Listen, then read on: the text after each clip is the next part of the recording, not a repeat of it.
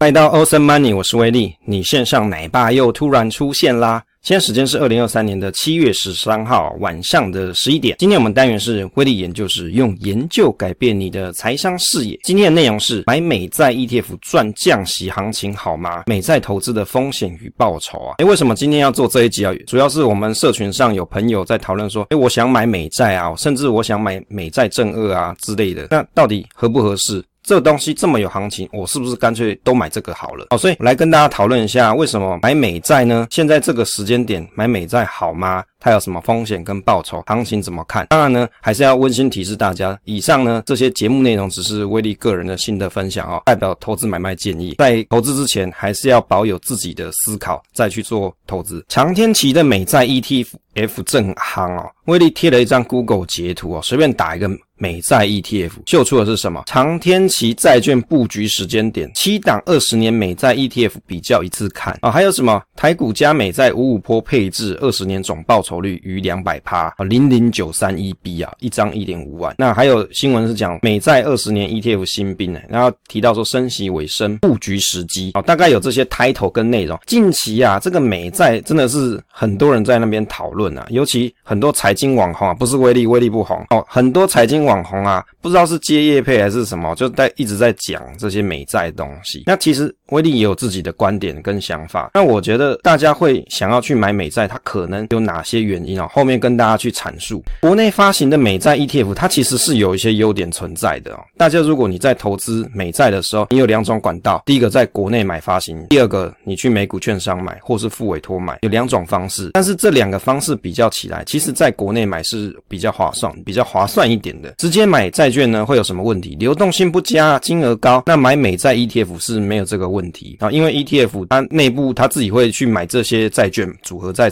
在一起嘛，变它的成分之一。买国内发行它有哪些优点？例如说节税，它算海外资产所得，配息的收益计入海外利息所得，适用个人最低税负制，一般投资人是六百七十万元内可免税啦。那免缴二代健保补充保费。所以你看哦，有些大户他税要缴好多哦，他股息。很多嘛，他很害怕嘛，不想缴。你你会说奇怪，你收入股息这么多，你缴一下税金会死哦。诶，有些有钱人他就很斤斤计较。那我为什么要去缴税呢？我干脆。买一些美债好了，反正它会有免缴二代健保补充保费啊，以及它算海外所得，我可以不用缴国内的五四息啊，多爽啊，对不对？到二零二六年底卖出债券 ETF 免缴千分之一的正交税，诶，这也是一个很大优点啊。你买了总有一天要卖嘛，那你卖的时候又要缴税，多不爽啊！所以很多人。他可能是有钱人，他就会想说，那我配置一些在美债上面，也许是不错，国内发行的。如果我们直接去买美股的美债 ETF，要缴三十 percent 的配息税，在台湾发行的就不用。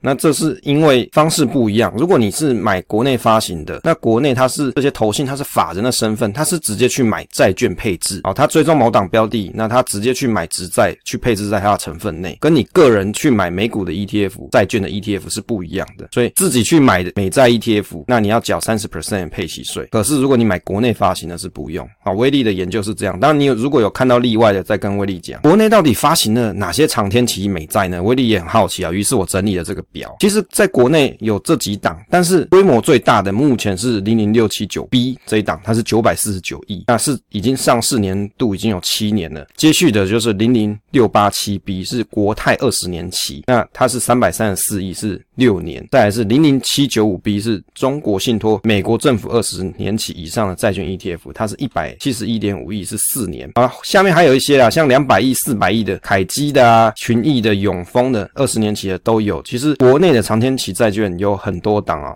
你可以都去参考一下，看哪一个是最合适你的。但是如果你也举棋不定，不知道你到底要买哪一个，那你可以去选规模比较大的嘛。有些朋友会觉得规模大会比较安心一点。现在买美债到底有什么论点哦？威力也很好奇，于是我思考一下。第一个是美国公债指数严重超跌啊，其实可以去观察一下美国的公债，长天期的公债的确，或者是十年期的公债啊，它的确是超跌的比较高一点了。那升息的循环即将结束。第三个是债券的价格，它有机会是落底。当然，我会觉得落底这个词哦是比较特别一点。因为有点猜测的成分，它到底会不会落底，威力不敢说。但是大家在提的是说升息可能只剩下一次或是两次。那再来第四点是有机会赚到价差，因为到时候降息的时候，长天期的公债它因为跟利率的政策反应比较大嘛，所以你有机会去赚到一个资本利得的价差。赌降息的策略有哪些呢？诶，我也思考一下。第一个是看好降息啊，投资目的就是要降息后的债券价格反弹嘛。第二个选长天期的债券比较容易受到利率影响，波动大，利差大嘛。你想要的是那个利差嘛。第三个，如果还没降息。那我还有机会领到利息嘛？因为长天期往往啊，它的殖利率会稍微高一点，比短天期高一些。那威力这边有揭露了一下，零零六七九 B 历年的殖利率大概是两 percent 左右啦。那比我们定存好一些嘛？你还是有机会啊，取得比定存好的这个殖利率啊。第四个，投资者优先想到的是价差哦。我认为啦，你想要赌降息的朋友啊，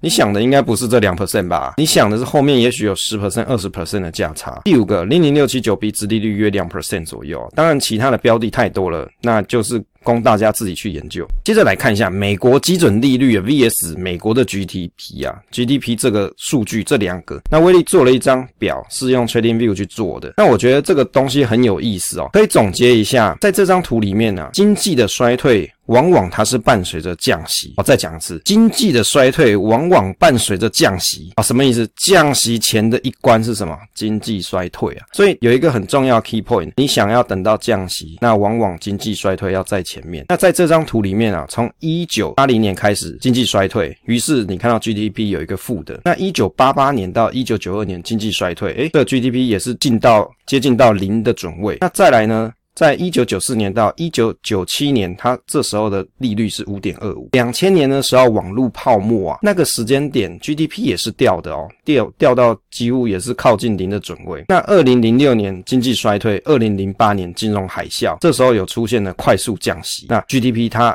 呈现了负值的状况。在二零一八年的时候，经济衰退。那经济衰退的时候，二零一八年一月的时候，这时候的利率是二点二五 percent。那二零二零年的疫情的期间呢，也是快速降息，也可以看到 GDP 是快速的下降到负值。那现在我们来到二零二三年的五月。它是五点二五，哦，基准利率来到了五点二五，那 GDP 的年增率呈现了一个反折，也就是即将要往下的一个形态，所以合理的预测经济的年增率会往下走，这是一个趋势啊。不是负值，也许没有到负值，它可能是接近零的准位，这是有机会的。当你接近到零的准位的时候，再过来会不会变成负值呢？是有机会的哦，是有可能的啊。这是关于美国过去的历史的一个观察。那我觉得这东西在你做投资债券的时候啊，美国债券，尤其像公债，你在投资之前应该要先看一下历史的状况嘛，历史的表现。二零二零年的快速降息啊，以及二零二二年的升息的状况，其实二零二零年三月的时候面对到的是。新冠疫情那个时间点，QE 开始，在上面的绿色的图呢是什么？是美股的 VTI，那下方呢是美股的 TLT，也就是二十十年期的长天期公债。那在这两张图可以看到，二零二零年的三月 QE 开始，所以你会发现。VTI 的涨势啊，一波涨势向上。那在 TLT 高点呢，是在二零二零年的四月，这个时间点经济前景隐忧啦，哈，堪忧。长天期的美债 ETF 吸金，那有看到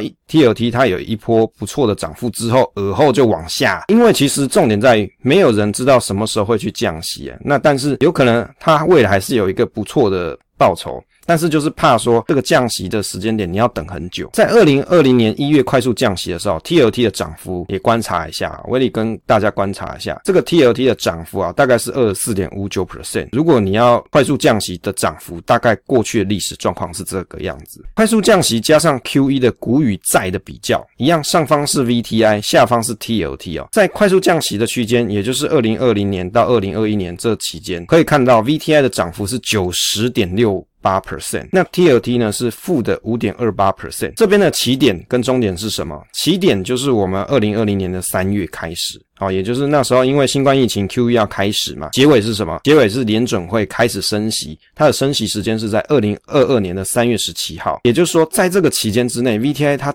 涨了九十趴哦，九十点六八嘛，你当九十趴好了。DLT 是负五点二八，也就是负五 percent 左右。所以在快速降息的期间，股的表现是远优于债的。如果经济衰退啊，降息几乎到零的准位，伴随 QE，股票涨幅远高于债券，这是过去的历史记录。风险到底在哪里？如如果我们去投资美债的时候，你现在可能会遇到一些问题。第一个，如果像一九九四年到一九九七年年利率维持在五 percent 以上，你希望快速赚到价差，那你可能会失望，因为它保持了好几年都都是在高的准位。第二个，温和性的经济衰退等于什么？可控的风险嘛，未必需要快速降息啊。如果联准会的包爷爷他把经济控制得很好啊，或者是这个叶伦阿姨把经济控制得很好，温和性的经济衰退就代表可控的风险，就不需要用出激烈的手段做快速降息。那或是他可能连降息的需求都不需要。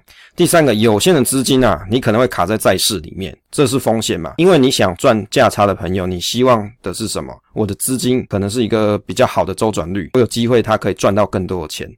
再来是，如果停滞性通膨，再加上通膨加剧再升息啊，债券的价格又会跌。降息的时间如果啊又搭配了 QE，股票价格上涨幅度有机会是比债券来的高哦。接着经济衰退严重的时候，有可能是股债齐跌。所以他投资的风险大概就有这几种，不能说全部都会发生，但是你在做投资之前，你应该先想想这几点。好，来结论的部分啊。美国的六月通膨年增啊是三 percent，CPI 三 percent 嘛，创二零二一年以来的新低，有机会升息循环结束，但是不代表会降息。升息循环结束跟降息它不是等号啊。观察历史往往是经济大幅衰退的时候半幅降息哦，这个是历史的观察啦，不是威力自己猜的嘛，你自己去拉线图看，应该也是这样。经济大幅衰退的时候，股债有机会齐跌，但伴随降息，在二零二零年的时候，TLT 它有二十四 percent 的涨幅。我想像这种涨幅就是大家想要的。你想要的可能更多啦，可能可以涨到更多，但是在过去的期间大概有这样子的表现。投资金可能需要放好几年在债券之中，需要做好资金的管控再做投资，因为我们不知道什么时间点它会降息啊，而且后面可能要再升一次到两次的息，就代表你手上的长天期公债它势必在面对到下跌的情况，除非投资人真的相对乐观，他会觉得即将就要降息了，那他们可能会抢进卖长天期的公债。当然市场是多变的，这也都是推测而已啊。最后一点，如果经济衰退，降息到几乎零 percent，伴随 QE 啊，股票涨幅远高于债券啊。历史的观察是这样，所以在有限的资金情况底下，债券跟股票，如果你都要面对到降息或是 QE 的情况底下，也许股票是会是一个比较好的选择。当然，投资债券的朋友，你有各种需求嘛？就像前面所讲的，有些人他有税务上的考量，那有些人他有一些配置上的考量，那没有关系，债券也许就是你的选择之一。只是在投资之前，你要先想清楚你要的是什么，你要的是息还是你要。做配置，还是你看好的是什么？每个人的观点都不一样嘛，所以市场才会才会是一个很有趣的事情。市场的价格啊，每天都会在变动。如果当大家想的都是一样的话，那股价就不会变的嘛。好，今天的分享跟大家分享到这边，分享总是单纯的快乐，期待下一次再见。